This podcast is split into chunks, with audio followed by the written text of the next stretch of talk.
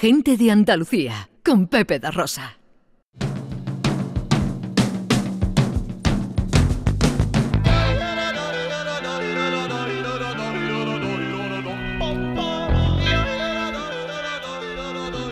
Llega el tiempo de pensar.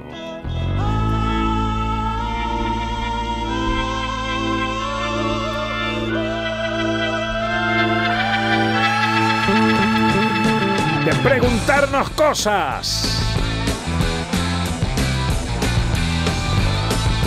Con Maese Vico.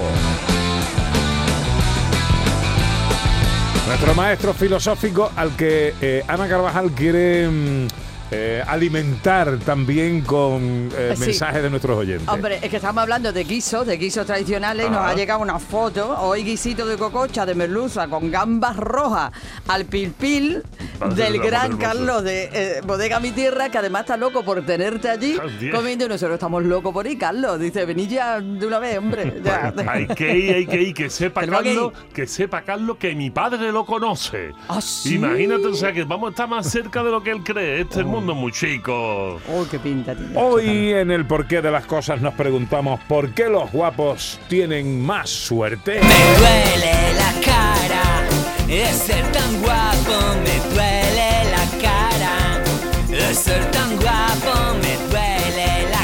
Que no es una pregunta banal, sino que tiene un origen y una explicación filosófica. Pues sí, señor. Yo sé que esto la gente va a decir, no me lo puedo creer. Esto No, es porque siempre imposible". nos han hecho creer lo contrario, la suerte de la fea, la guapa la desea. Pero también te dicen que el tamaño no importa y todos sabemos que es mentira, Ana Carvajal. O sea, que los refranes no ay, mira, siempre- te pueden decir que las esencias vienen en frascos pequeños, que en el término medio está la virtud y que burro grande ande o no ande. Tenemos un refrán para cada cosa, el que mejor nos acomode, por ahí tiramos. Y si no eres muy guapo, pues sueltas una cosa de esta. Y si eres muy guapo, eso dice, eso es mentira. Bien. Resulta, resulta que hay infinidad de estudios y hay infinidad de trabajos sobre esto del agua pura. Y la gente dice, bueno, pero esto es extremadamente subjetivo. Pero es que en la vida casi todo es subjetivo.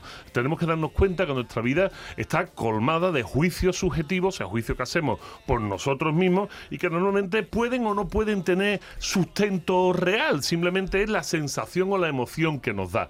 Fíjate si es importante esto de ser guapo, que los norteamericanos sacaron un estudio hace relativamente poco tiempo en el que decían que un feo tiene 300 veces más posibilidades de ser condenado en un juicio que un guapo por el mismo, por el ¿Ah, mismo delito, en la misma situación y dándose las mismas pruebas. 300 veces más. Y claro, uno piensa, esos son los norteamericanos que son muy raros. Pero es que esto no surge de Norteamérica, esto surge de algo que nos queda mucho más cerquita.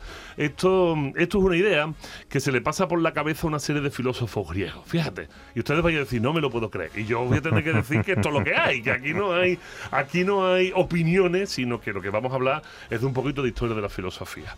Resulta que hace 2350 años se estaba intentando ordenar el mundo, el mundo de las ideas. Estábamos intentando llegar a ciertos acuerdos. Te voy a decir por qué. Porque los filósofos, fíjate qué cosa más rara, decían, ¿cómo es posible que yo hablo con alguien de la península ibérica y le hablo, eh, por ejemplo, de una silla y esta persona sabe lo que es una silla? Y sin embargo, mi silla es diferente a la suya, pero él sabe lo que es una silla. No entendían bien cómo había ideas que parecía que eran comunes a todo el mundo. Y entonces empezaron a averiguar esas ideas comunes cuáles son y las llamaron ideas universales, los grandes universales, ideas universales. Y empezaron a darse cuenta que todas las culturas que tenían alrededor tenían más o menos ciertas ideas universales. La idea de que debía de haber algo que era bueno y algo que era malo, la idea de que había cierta justicia, ya la justicia para un lado o para otro lado, pero había una idea de justicia y de repente se dieron cuenta que también había una idea de belleza. Todos los pueblos que tenían alrededor estimaban que había gente fea y que había gente guapa. Todos los pueblos tenían un canon de belleza, canon de belleza que hemos ido descubriendo con el tiempo, que va cambiando con respecto a las culturas y a las modas. Pero que existe el canon, existe, y que en época de Rubén estaban de moda las personas obesas y que hoy en día, pues no, no significa que aquellas fueran feas y estas fueran las guapas, sino que era el canon de belleza. Y de repente, alguien como Platón, que se situaba precisamente en esa posibilidad del conocimiento, porque ellos lo que querían era encontrar las herramientas por las cuales todo el mundo es capaz de aprender. Y la forma de aprender, según Platón, era porque tenemos unas ideas que nos han sido puestas en la cabeza, no se sabe cómo, cuándo ni por qué, sí se sabe, pero no tenemos tiempo para explicarlo. Y esas ideas son comunes a todo el mundo. Y dijo Platón, ¿y si resulta que bien, verdad y belleza es una tríada, o sea, que esas ideas importantes van todas unidas, llegó a decir incluso, vemos en la justicia una armonía. Y esa armonía, cuando se produce, cuando el malo acaba en la cárcel y el bueno acaba resarcido, esto es bello. Y esto produce bien. Fíjate qué cosa más bonita. Esto es bello y esto produce bien. Por tanto, lo Bien bueno y belleza van, van, de la- juntos. van juntos. Bien, verdad y belleza van juntos. Y ustedes dirán, bueno, pero eso lo pensó Platón, lo escribió en un libro y nadie más le echó cuenta. Pues mira tú que no, mira tú que no. Resulta que el pensamiento platónico fue un pensamiento que se estuvo manteniendo en el tiempo. Después de Platón llegó Aristóteles y siguió comprándole la papeleta. Después de Aristóteles llegaron los romanos y la romanización y le siguieron comprando la papeleta. Después de la romanización llegó el, mundo medieval y algo que nosotros los filósofos llamamos la patrística o la escolástica, o sea, el gran pensamiento de la mano de Dios, pero eh, para entender el mundo, y le siguieron comprando la papeleta. De tal manera que al final la justificación era, es que Dios en su infinita sabiduría hace que el bien sea bello a los ojos de la gente y por tanto sea bueno.